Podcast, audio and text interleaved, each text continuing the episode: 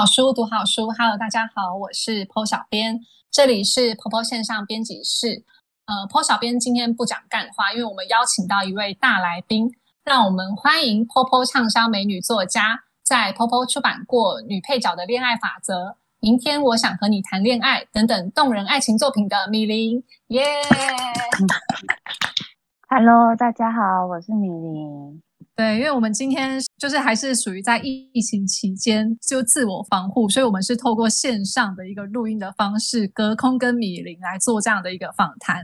然后今天到场的呢，还有米林的责编，是我们 POPO 的编辑组长尤丽，Hello，以及就是 POPO 线上编辑室的吉祥物佑哥，嗨，每集都有我。那今天我也非常期待，就是呃，待会我们在做一些爱情选择题的测验的时候，我们的已婚两位的，哎，不对，三位，天哪，只有我是单身，好，我今天就要测试三位已婚人士对于爱情选择题的答案，然后呢，你们再决定要不要把这一集给你们的另一半听。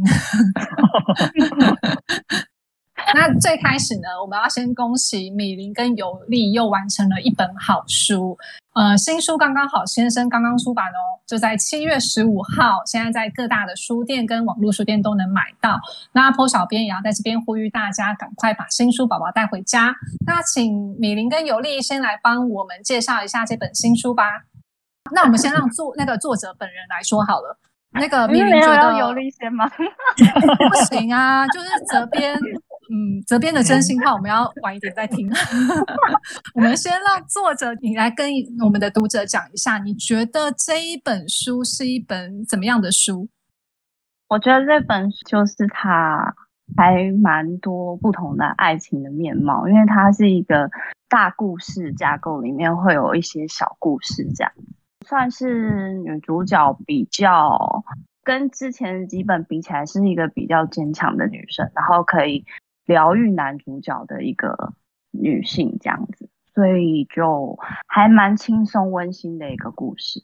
嗯，对，其实 Po 小编我在看这本小说的时候，我也觉得这次的女主角她不只是坚强，她也非常的大胆。因为我觉得不是每个人都敢在公共场合写情色小说的哈。这个我真的一定要好好的问一下。关于我们的米宝，他写的内容是什么？那换到责编喽。那在我们责编的心目中，这是一本什么样的书呢？尤利，嗯，我觉得这本书它还蛮适合在疫情期间来看，因为疫情期间就之前转三级之后，其实大家都是被关在家里面嘛，然后心情上多少都会觉得有点沉闷。但因为那个刚刚好先生的女主角米宝，她的个性。真的是蛮直率可爱的，而且他又很会倾听别人的心事，就是有点像是大家的心灵垃圾桶。对，所以从他身上你会感受到一种蛮俏皮的那种正能量。那我觉得在这个时间点可以看到这样的角色，我觉得心灵上会有一种。呃，比较放松的感觉。虽然大环境就是是有点忧郁，可是看这个故事的时候会觉得蛮放松的。当然，这个故事后面可能还是有一点点小虐，就是关于男主角的部分。但整体来说，算是呃比较日常，像也是有甜蜜斗嘴在这个故事当中的一个作品这样子。对对对，因为这个故事是发生在一个就是咖啡店里面嘛。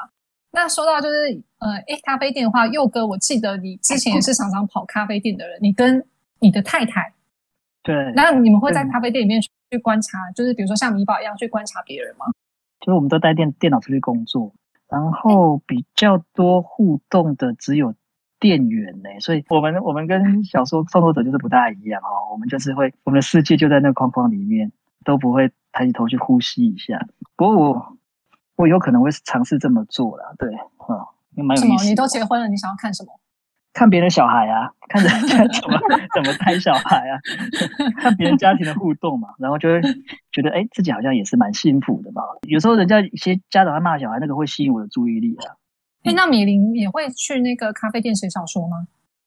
嗯，疫情前还蛮长的。在咖啡店写小说有一个，就是对我来讲还蛮大的一个好处，就是可能这样子好像有点不太不太 OK。但是有的时候你可能中间过场，然后可能会需要一些什么描述或者是一些 就是塞剧情的时候，你如果没有灵感，你就看一下周围有没有发生什么事情，然后就会大概了解一下。然后有时候无聊，可能就会比如说像之前去跟老公工作，在外面拿电脑工作，他可能在那边看。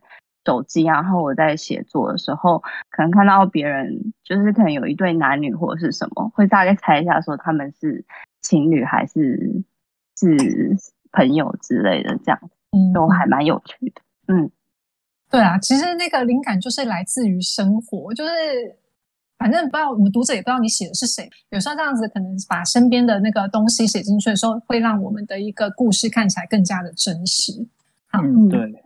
那美丽说你写灵异小说怎么办呢？对啊，你你又没有写过灵异小说，那是不是要去找一个什么地方做的？因为我还蛮会讲鬼故事的。有，我觉得如果要写，可能就要半夜写会比较有感觉吧。嗯，你蛮会讲鬼故事哦。对啊，就是我想看，我想看。其实我。鬼故事很少讲，因为就我身边的朋友都是属于那种比较害怕类型。可是因为我以前就是我以前年就是在很年轻的时候，我以前小时候就有经历过，所以我其实都会就是会讲一两段自己的经历，然后他们就觉得还蛮蛮恐怖的这样。哦，我也会怕。你会怕？那我下节讲。如果你们要讲鬼故事的话，哎，那个，那以后如果米林要写那个鬼故事的话，直接投稿给佑哥，我对这个非常的有兴趣。不要在乎你的责编说什么，投稿吧，就直接投投给尤力，然后说请帮我 CC 给佑哥，我就直接转给佑哥，就麻烦他投稿了。可以啊，嗯，对对。刚刚好先生啊，就是其实我觉得这一部作品还蛮妙的，因为这个不是米林最近两年的作品，而是在二零一七年就完成的故事，所以我就还蛮想要问一下我们的责编，就是为什么要今年才会出版这本书啊？嗯，其实只要是我们的签约作者，他所写的所有的作品都会是我们关注，而且会想要。嗯，好好经营推广的作品，只要它的质量是好的话，但因为米林他他真的是一个很努力的、很努力的作者，他的创作历程中间真的基本上好像没有什么空窗期，他是一本写完就接着下一本继续写，对，就是真的是很拼命三郎。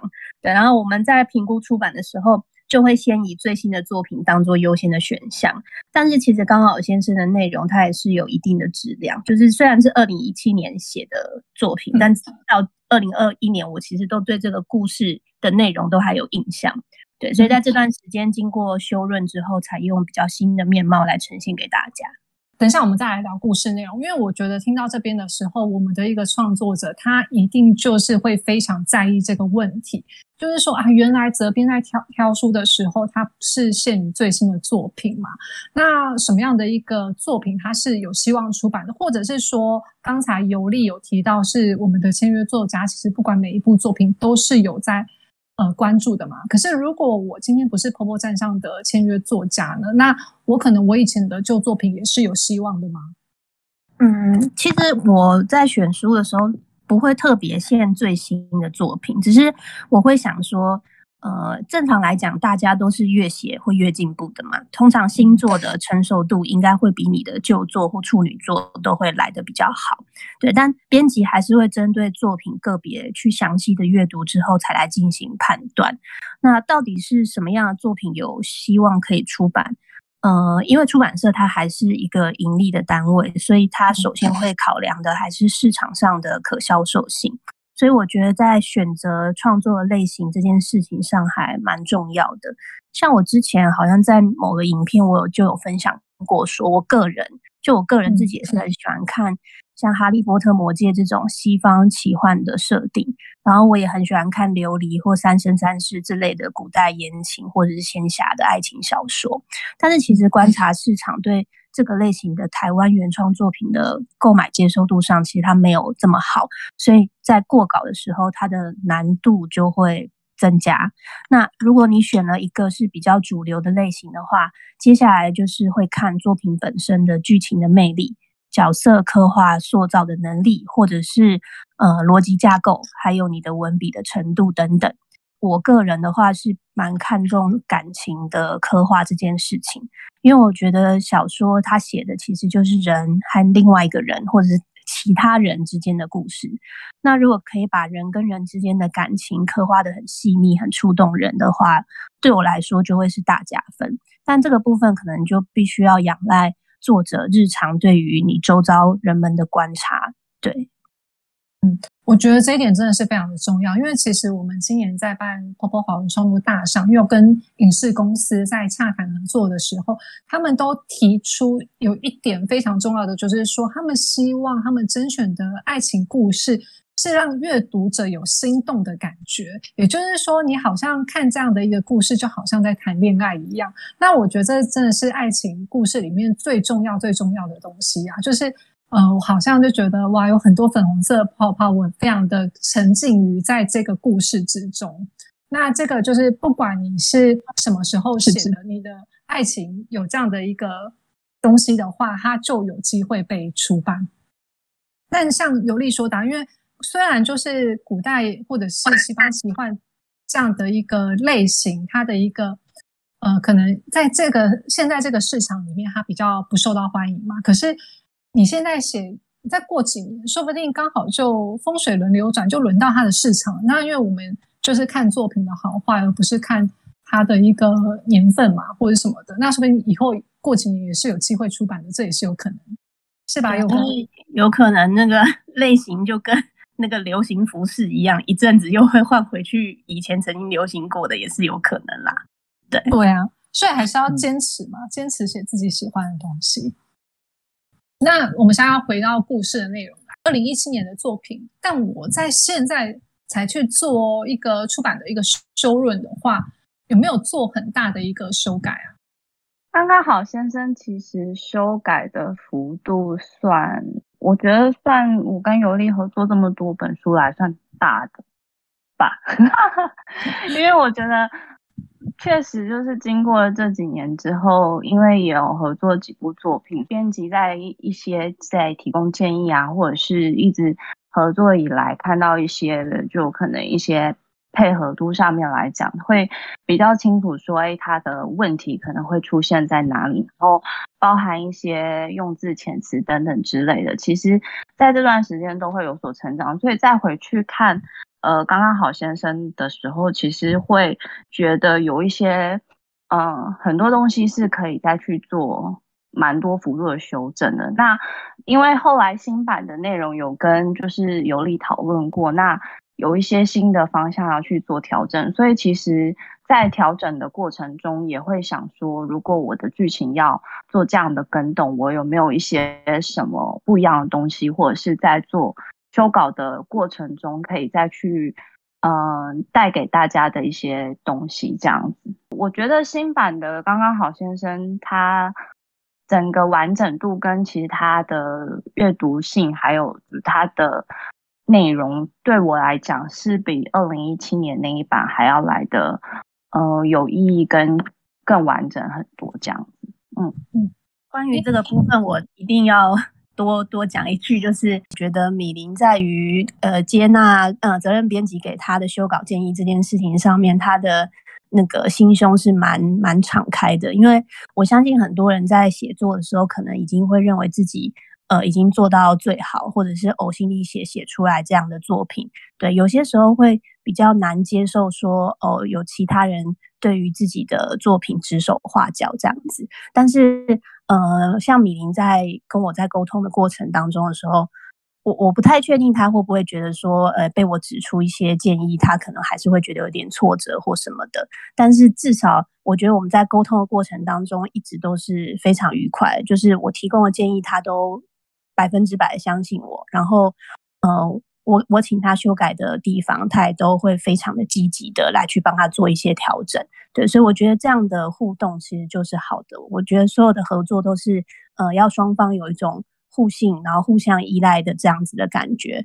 我觉得就会呈呈现出比较好的结果。那呃，有些作者可能会觉得说，呃呃，面对别人提供的建议，有些时候很难以接受。但我觉得，假设是可以在让自己的心胸在呃尽可能就是 open mind 去接纳其他人给你的理性的建议，而不是呃非理性的谩骂的话，我觉得对自己的作品的成长会是有帮助的。我其实还蛮能接受的，嗯，就是有力在跟我说一些东西，我比较不会有挫折，因为我觉得。写，因为我毕竟也写十几年，所以有时候写到作者，其实有时候本身会有一些盲点。那有可能你会觉得说，哎，我已经就是尽全力，或者是其实每一本书我们在写的时候都会尽全力去写，可是有一些盲点，可能是要旁观者看他才有办法去把它点出来。所以我觉得化挫折为努力的力量的话，会是在创作这条路上蛮正面的一个想法。其实我真的觉得这样蛮好的，因为我相信就是创作者本身一定会持续的在进步。那有时候就是编辑跟作者之间。不是完全的一面倒，就是说，哎，编辑希望你改什么，你就要改什么。我觉得创作者是尽量去跟编辑所谓用沟通的这样的一个方式，就是创作者可能有他想要表达的东西，那这个东西可能在编辑看起来它并并不是非常的完整，但并不代表说这个东西就是不 OK 的。那我觉得就是两边就是很好的互动，就会给读者带来更好的作品，所以我觉得这是一个还蛮良性的。互动啊，我也希望就是我们所有的一个创作者，他在不不管是在 p o 上创作，或者说他有没有经过跟编辑这样的沟通，其实有些读者他也是，他就是为了你好，他给你一个比较良善的建议，有时候都可以去跟读者或者是看你作品的人去做这样的一个沟通。那如果我们回到就是整个作品里面啊，因为说这一次的一个刚刚好先生，他有比较大的一个修改嘛，那在剧情在情节上面。哪一个部分是比较大的呢？应该是男主角牟玉鹏他在嗯过往的那一段经历当中的幅度是最大的，包含他的一些嗯成长的背景，跟他为什么会有这样子，就是看待一些感情的观念，跟他心理上面的一些。过去的一些阴影层面，这个部分是修改最大的。原本的版本的话，可能比较偏向，就是他心中的阴影，比较偏向爱情的元素。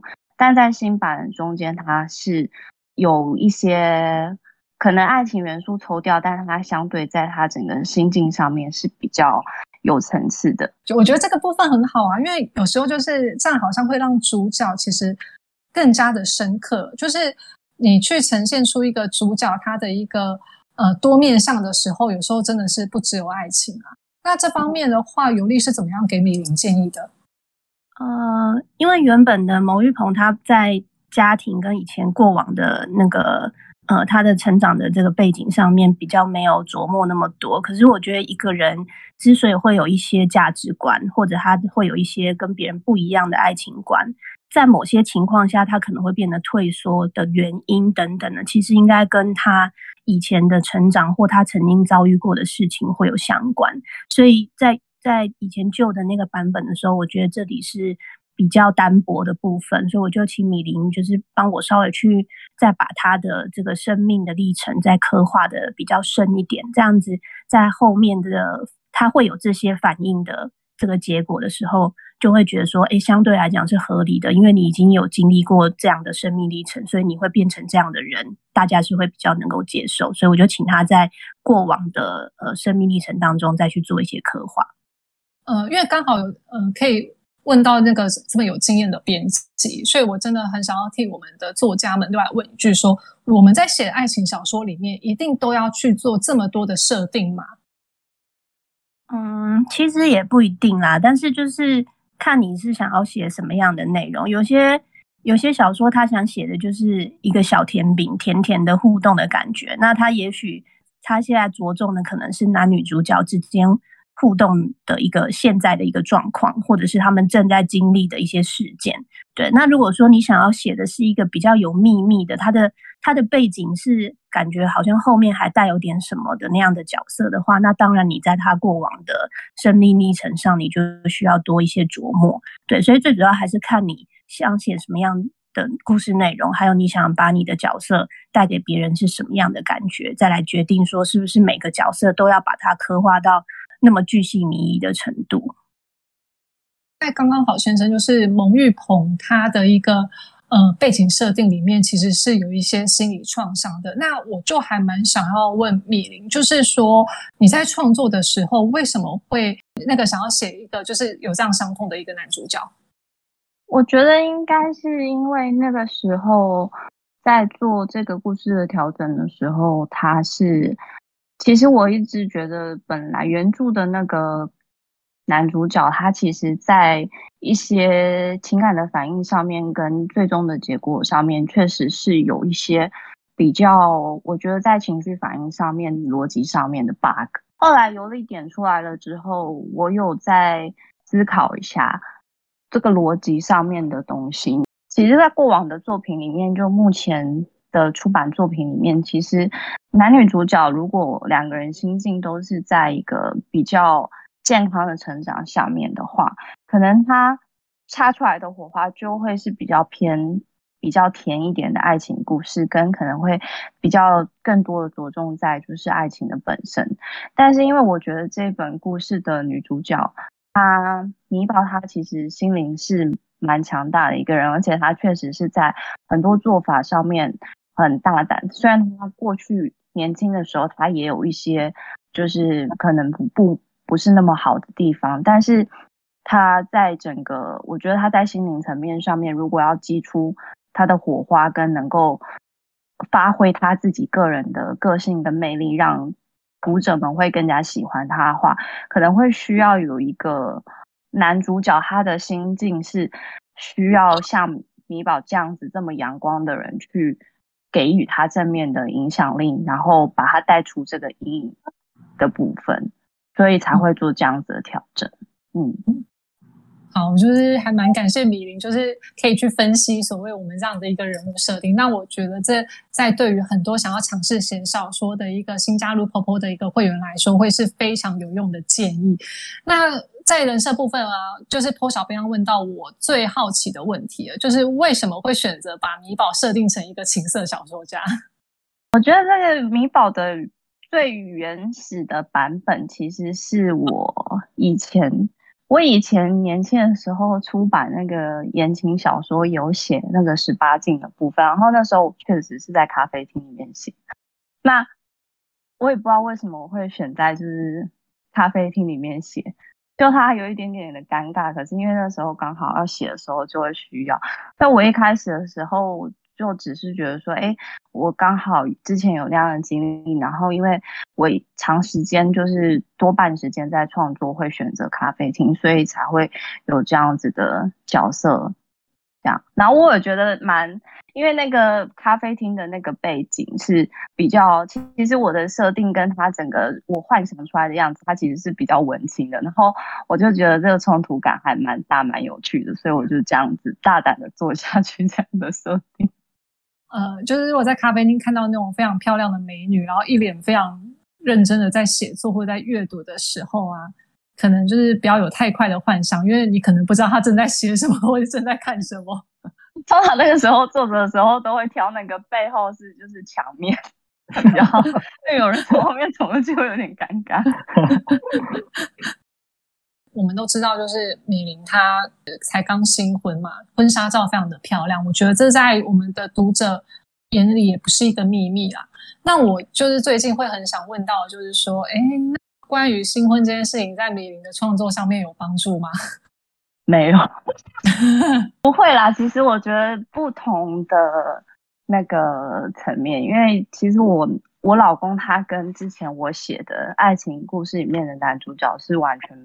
就不一样的类型，所以可能我觉得，在我我我老公他的一些个性跟他的性格上面，也有一些可以取材的地方，所以未来可能有机会可以在不同的作品里面看到，就是我老公的原版。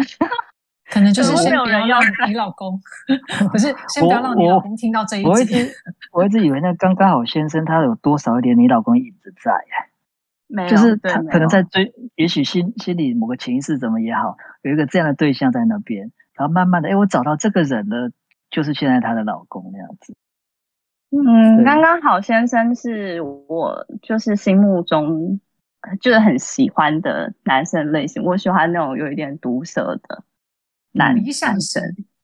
对嗯对对对对，那我老公可能就是，如果要说他跟男主角像在哪里，可能有一点点，嗯、腹黑跟闷骚的部分吧。哦，还有还有会做家事啊，对对对对对，嗯。会做家事，对，嗯，然后他也蛮爱喝咖啡的，对，是吗？是吗？好像慢慢有一点靠近了哦。就后来调整的时候有稍微调整一下，这样，等一下大家嗯就全部都幻灭。不 会不会，那你的新婚生活如何呢？呃，我觉得就是疫情期间，我觉得还是距离产生美感，有这么明显啊？就天天都在家里会有一点点，每天看到人这样子，有点腻。每天看到会有一点摩擦。我可能在工作，然后我在写稿，然后因为我老公是比较那种属于那种，如果我们在同一个空间里就要有互动的类型，然后他就会烦你，是不是？对他就会说 “hello，老婆，在干嘛”之类的，然后我就是等一下很很忙，你等一下哎，然后他就会说我很凶，就是可能你在写稿或者是你在专注某一件事，就有人一直在旁边晃来晃去的，他可能会一下子就是吸地板啊，然后不然就会说就是你要就是你要理一下你老公嘛之类的，然后我就会觉得你还是去上班好了。啊，这个这个佑哥非常的有感触，但他没有办法这样子，因为烦他的都是他女儿，然后他就是只能够理他。对啊，对啊，对啊，至少你老公对还不会跳跳到你键盘上面。没有，他会他会那个紧迫低音人士会一直看着你，然后你就会很有压力。嗯，他他还在那种新婚的甜蜜里面，他应该很开心。这个疫情这样发生的正是时候，然后可以跟人家朝夕，对啊，朝夕相处干嘛的？然后动不动就哎喊一声老婆这样的，即便被你骂，他也开心。所以我现在要鼓励他玩就是电动玩具，我就会比较有金钱的时间。他现在有在旁边吗？没有，他现在已经恢复正常上班时间，所以我哦，觉得不要有自己的空间。哎，我多问一个好不好？牟玉鹏的名字怎么出来？他真的好难念。对对啊，我记得尤丽，你说你都会把它念成什么？呃，就是因为在录那个书 PO 的时候，会一直要重复牟玉鹏嘛，我一直念成牟玉鹏，牟玉鹏，然后就一直 NG 重新再录。名字，我当初好像是因为我我要开头的时候，我只是为了那个开头，因为开头就是米宝在抱怨那个男主角，然后我开头写了这个句之后，我就在想说我要找一个比花很多的，然后我就挑了几个。就是字拆出来，然后我觉得那个字笔画很多，然后我又觉得还不错字，我就把它拼在一起。可是我当初因为没有想到会有录婆婆好故事，所以我没有想到他念出来的后果，我就只是把它拼起来，所以就有点不好意思。那我们现在要进入我们今天的正题了，因为我们今天的一个主那个节目名称呢，就叫做爱情选择题，怎样才会刚刚好？因为在《刚刚好先生》的这本书里面，米林在有间咖啡店里写了非常多爱情的样貌，就是有甜蜜幸福的呀，又不伦出轨的恋情，更有像男女主角这样裹足不前的。就其实爱情跟人生一样，充满了选择。有时候幸福快乐的结局不一定是因为爱的轰轰烈烈，而是在刚好的时间里做出了对的选择。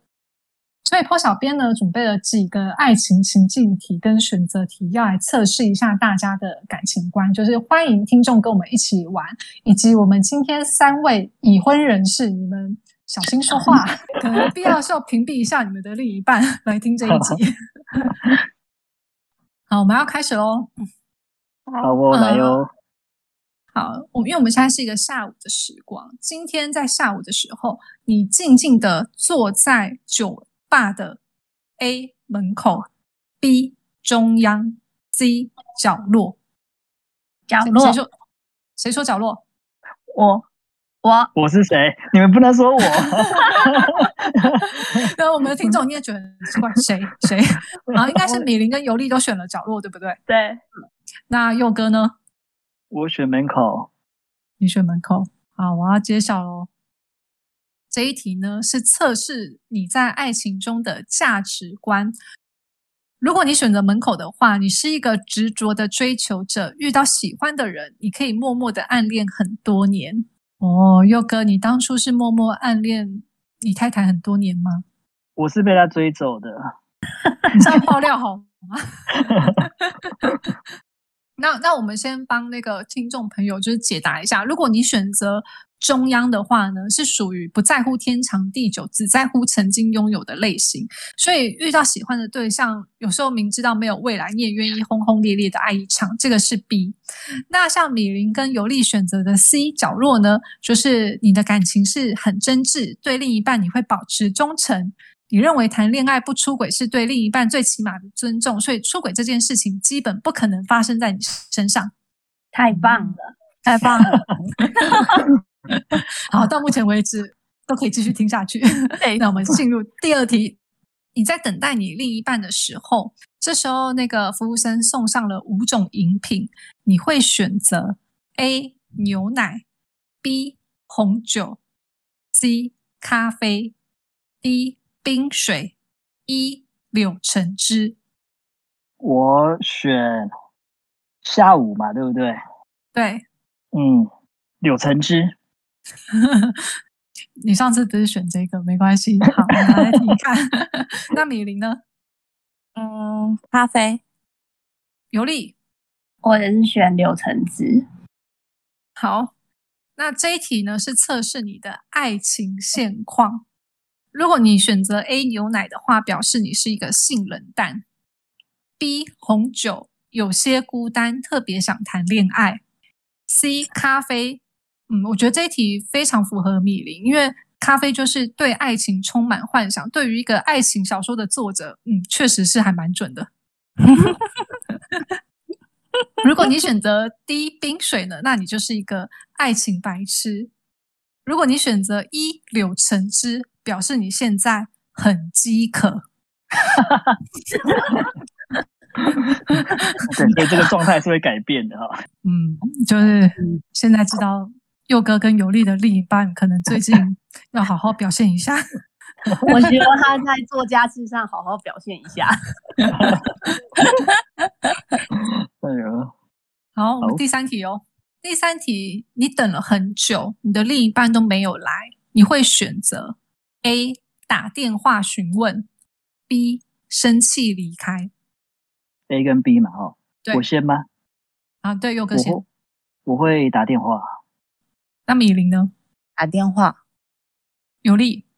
打电话，生气离开的也太中二了吧？哦，有时候就真的会很生气。哎，说到这个，通常就是跟人家约，对方就是迟到多久你会忍受，然后或者是你会觉得非常的生气。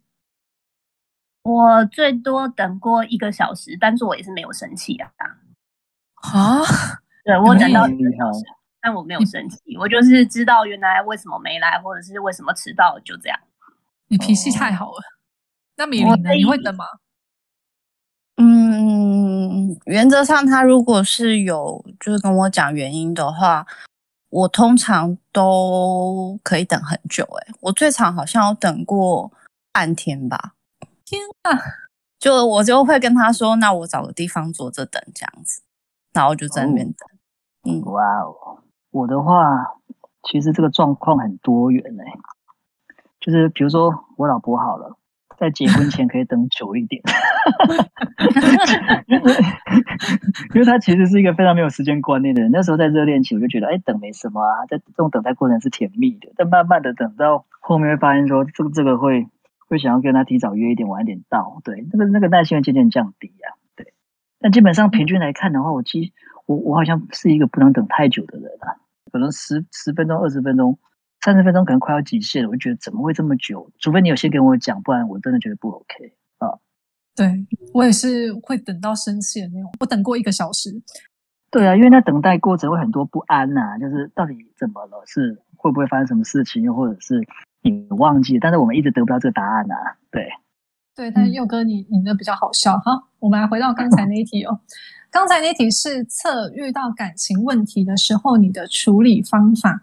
如果你是选择打电话询问的人呢，那你认为两个人在一起相互包容、相互理解最重要。所以，当你们发生矛盾的时候，相较于无理取闹，你更倾向于冷静的交流沟通。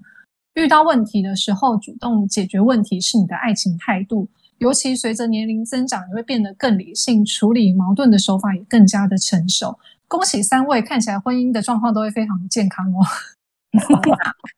那如果你是选择生气离开的人呢？就是这样的人，就是可能个性会有点别扭，然后在跟另一半相处的时候，你不会直白的把心中的想法告诉对方，你希望另一半去猜。如果猜不中，你就会怀疑对方不够爱你。遇到矛盾的时候，你就容易情绪化，有时候明知道自己是错的，也很少干脆的道歉。这种处事的方法很容易影响一段感情的发展。但其实这样的人也有啊，有时候其实也是会很可爱，但就是可能需要另一半。比较多的包容就是了，嗯，很像我妈哎、真的还蛮像老人家的选择呢哈。没错，这个也很像我妈哎、天哪，我老是要去猜她在想什么。然后比如说，他问他今天要吃饭还是吃面，他其实心里有已经有答案，但就是要问你，然后你猜不中，他就会生气。哦，嗯，对耶，那我们下一题哦。你现在开车去找你的另一半，通往你另一半的家有两条路，你会选择 A 一条笔直的近路，但有塞车的可能；B 一条很远的路，但没有塞车的风险。如果等了这么久还找不到人的话，我会走笔直的路、欸，哎，但有塞车的可能。对，但只是可能嘛，我受不了再再绕这么远了，对。好，那米林呢？嗯，我应该也选 A。尤利，嗯，我也会选 A，因为我开车技术很不好。那这一题呢是测试你对恋爱的态度。A 的话呢，就是你是一个颜值控，容易对长相好看的人一见钟情。你喜欢甜言蜜语，恋爱时如果对方可以哄你、宠你，即使你正在生气，也会很快气消。哎、我不否认，嗯，如果是选择 B 呢，就是你对感情的态度比较理性，相比于甜言蜜语，你更看重一个人实际的行动，所以你不会轻易动心。可是也代表你一旦动心就很难死心。嗯，我觉得应该大部分人都是颜值控吧。好，来第五题，你在途中路过一个花店，你想要买一些鲜花，但店里面只剩下白玫瑰跟红玫瑰两种。如果你准备买十朵花，请问你会怎么搭配玫瑰的颜色？这是一个开放题，不是选择题，请回答我。你要几朵红玫瑰，几朵白玫瑰，还是全部都买同一种颜色？佑哥先开始，我要买全白的。你要买全白的。那对米林呢？嗯，全红的。那尤利，嗯、我要，我要，我好难选。我脑袋里面同时想说我要回答五朵白的，五朵红的，可是又觉得很想要九朵白的，一朵红的。我真的，白玫瑰与红玫瑰。因为我就想说，你看全部都白的，然后只有一朵红的，不是很棒吗？就是那朵是独一无二的感觉，有被烘托出来。可是我又觉得五朵白的跟五朵红的这样很公平，很舒服，所以我现在 不知道该怎么办。你可以帮我两种都回答吗？好，这一题呢非常的有有趣，因为大家选择都不一样。这一题是测试你在感情中付出的多寡。红玫瑰代表你愿意为一段感情付出多少，白玫瑰代表你想从一段感情中得到多少。所以像佑哥呢，就是想要得到，不愿意付出；李玲就是不出行而不求回报。像游历，他一方面想要一半一半，一方面又想要得到多一点，付出少一点。对，就是一下想付出，一下不想付出。没错，我就是变动宫的处女座。我觉得不符合我现，这是一个这么贪心的人。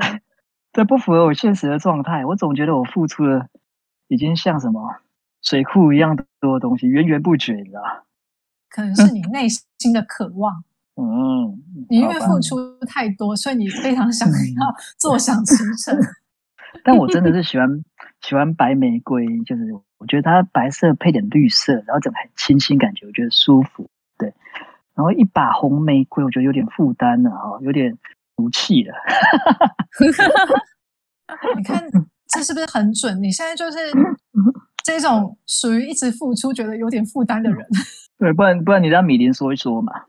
可是我觉得我那时候没有想很多，我只是懒得配，因为我在脑袋里面跑了一下，说白色要几朵比较好看，然后红色几朵比较好看。我想说，算了，那就就就全红的好了，就选一个自己喜欢的颜色。对啊，明明觉得自己是一个在感情面的付出型吗？诶，可是我觉得我现在的那个婚姻状况，我老公付出的比较多，诶。是不是？嗯，哎，你们看，你们你们的选择都跟你们的现况相反，还蛮有趣的。这就是你内心的渴望啊，佑哥。要吗？我只能说这个题目可能有点那，听听众可以再评估一下。没有，我内心可能想要付出，可是我就有点懒得行动。嗯，对，听听众听众可以自己评估一下。应该是说，两位的另一半都可以好好的自己评估一下。那我我们最后一题哦，嗯，你来到你另一半的家里，哇，这个另一半很有钱，因为他有一个管家帮你打开了门。这时候你会把玫瑰交给玫瑰花交给管家呢，还是亲手送到你另一半的手里？A 交给管家，B 亲自交给另一半。我我我会亲自交啊，我也会亲自交，我也会亲自交。嗯，好。这个非常重要，这个是测试遇到小三的时候你会如何解决？哦，如果我们先说，如果你是交给管家，如果你选择把花交给管家，说明你是一个比较在乎面子的人，跟小三大吵大闹这种事情几乎不可能发生在你身上。你认为一个合格的恋人应该干脆利落的把小三解决掉。如果对方对小三的态度暧昧不明，这样的感情你宁愿不要。但如果你是选择亲自交给另一半呢？说明，当你遇到小三问题的时候，你不会避而不谈，你会直白的去问另一半到底是什么情况。如果你发现是另一半主动招惹小三，或者是已经出轨，你会干脆的选择离开。但如果小三死缠烂打，就是妄想要撬你的墙角的话，你也不会退缩，甚至会给对方点颜色瞧瞧，还不错哦，嗯，还不错。好韩剧啊！如果真的发现这种事情的话，我也不可能为了面子不去解决它。嗯，其实现实的话，就是真的会非常的复杂哦。我真的不能在随便在这边爆料，要不然到时候我也没有朋友。但的的确就是有时候自己有一些女生朋友内心有点蠢蠢欲动的时候，当然他们不会真的去做什么，真的不会。他们会来跟我说说他们的幻想。这个就发生在结婚七年的时候，老公有点秃头了，而且老公有点太不解风情了。哦，有时候真的很好笑，就是他那时候看韩剧，因为那时候刚好很流行壁咚嘛。那因为他那时候已经跟老师老公结婚很久，就是家里面柴米油盐，然后照顾小孩什么的，就是看了韩剧就很想有一点浪漫的情节。他就跟他抱怨说：“我觉得你最近都不够浪漫啦。”他就说：“你看这个那个男生壁咚女生，你要多学学。”老公那时候没有反应，结果她有一次她在上厕所的时候坐在马桶上面，她老公就走进去在马桶上对她壁咚，然后还问他说这样可以吗？然后我朋友那时候很尴尬，就说嗯，请你先出去，谢谢。哇塞，嗯，好像还有好像问过她老公一个问题，就是说什么如果我们以后离婚了，你你会怎么样？这样子，她老公叹了非常大一一口气，就是说。哦，如果我们以后离婚啊，我应该不会选择再婚吧？那个意思就是说，不是因为我忘不了你，而是我觉得结婚这件事情太累了。嗯这是很错误的解答。他应该讲说不会有那一天，我跟你不会有那一天，这才是正确答案啊。所以我每次听到这个事情，我都觉得很好笑，因为我朋友是一个很浪漫的人，就她老公是一个非常就是不解风情的人。但是我老公是就是那个啊，婚前婚后是差的，在情调上面是差的有一点多。哦，我想要听这一段。如果真的不行的话，我们会帮你剪掉，或者是说你就不要让你老公听这一段了。哦，就我前阵子有有一点那个，就是跟他抱怨，就我们两个有点吵架，因为他刚追我的时候，他会就是像像明爱的最后啊，不是用手机就是跟那个男主角告白，但其实那时候我老公。追我的时候，就其实都还蛮浪漫。比如说，可能会骗我说他今天可能没空来找我啊，可是就是去买了花，然后偷偷的送来，然后会说手写信啊，然后因为他的那个字体又很，就是是那个少女字体，然后就很好看。然后我又很吃那个就是字写的好看的男生，这样，所以我那时候就觉得哇，很浪漫呐。求婚的时候也蛮浪漫，可是因为我们两个从结婚之后，因为我们是算闪婚，所以我们可能是去年的七月的时候交往，然后到今年七月的时候满一年，然后我们就会，我就想说啊，我们满一年可能就可以过一下，或者是情人节什么的。他就从二月十四，他就跟我说，因为那时候在过年，他就说过年没有办法庆祝。然后三月十，他就说三月十四补给我，可是三月十四就是也忘了这件，就是他也忘了这件事情。然后后来到了七月那一天，就是七月五号，我们两个就是交往满一年的那一天，他就是就说疫情期间没有办法出去，所以就就这样。然后我就生 我就生气，我就说我我觉得这样有点不行，因为你那时候就是。娶我之之前，明明就也算是一个蛮浪漫的人啊，然后还会有一些就是生活中的小情趣。可是你就是从今年从今年那个情人节一路就是支票跳票跳到现在，然后现在现在已经要我的生日了，然后我之前欠了二月十四、三月十四、七月五号，然后我就那天我就说，我说算了，我不想跟你过了。我就说，那你一年你到底想要过？什么节日你就只想要过一个，是不是？他就说啊，就那个圣诞节跟那个，因为他是生日是十二月二十四平安夜，然后那天也是我们登记结婚。他就说，那我们就是那一天就是一起过这样。我就说，所以一年你就只打算过那个就对了。他说，对，就。我就有点不爽，我说这样我很吃亏，因为你这样十二月二十四平安夜，你生日、结婚纪念日刚好就是可以一起过，那这样我生日怎么办？他说你生日我会帮你过啊，我就说那我之前就是因为二月十四、三月十四、七月五号我没有很计较，可是这三个节日我都有送礼物给他，而且我还手写卡片，因为他之前就是会写卡片给我，然后因为我是一个就是写卡片会词穷的人，所以我其实很不喜欢手写卡片，然后我还想说不行。所以我我老公对我很好，所以我也要就是浪漫一下。我知道他喜欢，就是我写这个做这种温馨的事情。结果后来他就是三个节日都没有让我很失望，我就那天我都超火大，我就直接说我我觉得我被骗婚，然后我就爆哭这样。然后他就是很傻眼，他就说好了好了，你你生日我会补给你这样。所以我现在每天都在等我生日，他到底就是打算怎么样？这样，我觉得这一段绝对不能剪掉，请一定要播给你老公听，叫他好好的听这一段。我跟你说，我们都站在你这一边，然后这个真的不行哎，快点，佑哥，你打来说说看，就是你老婆生日的时候你做了什么？我，哇，很你该不会什么都没做吧？啊，真的很多呢。像去年啊，去年比较近嘛，我记得去年我们去就去花莲嘛过生日，订了一间民宿，叫梯田山的，还蛮漂亮的。一个朋友，他是呃会做蛋糕的甜点师傅，然后科科很喜欢吃他的蛋糕，然后我就请他帮我做一个蛋糕，帮我寄到那个民宿那边去。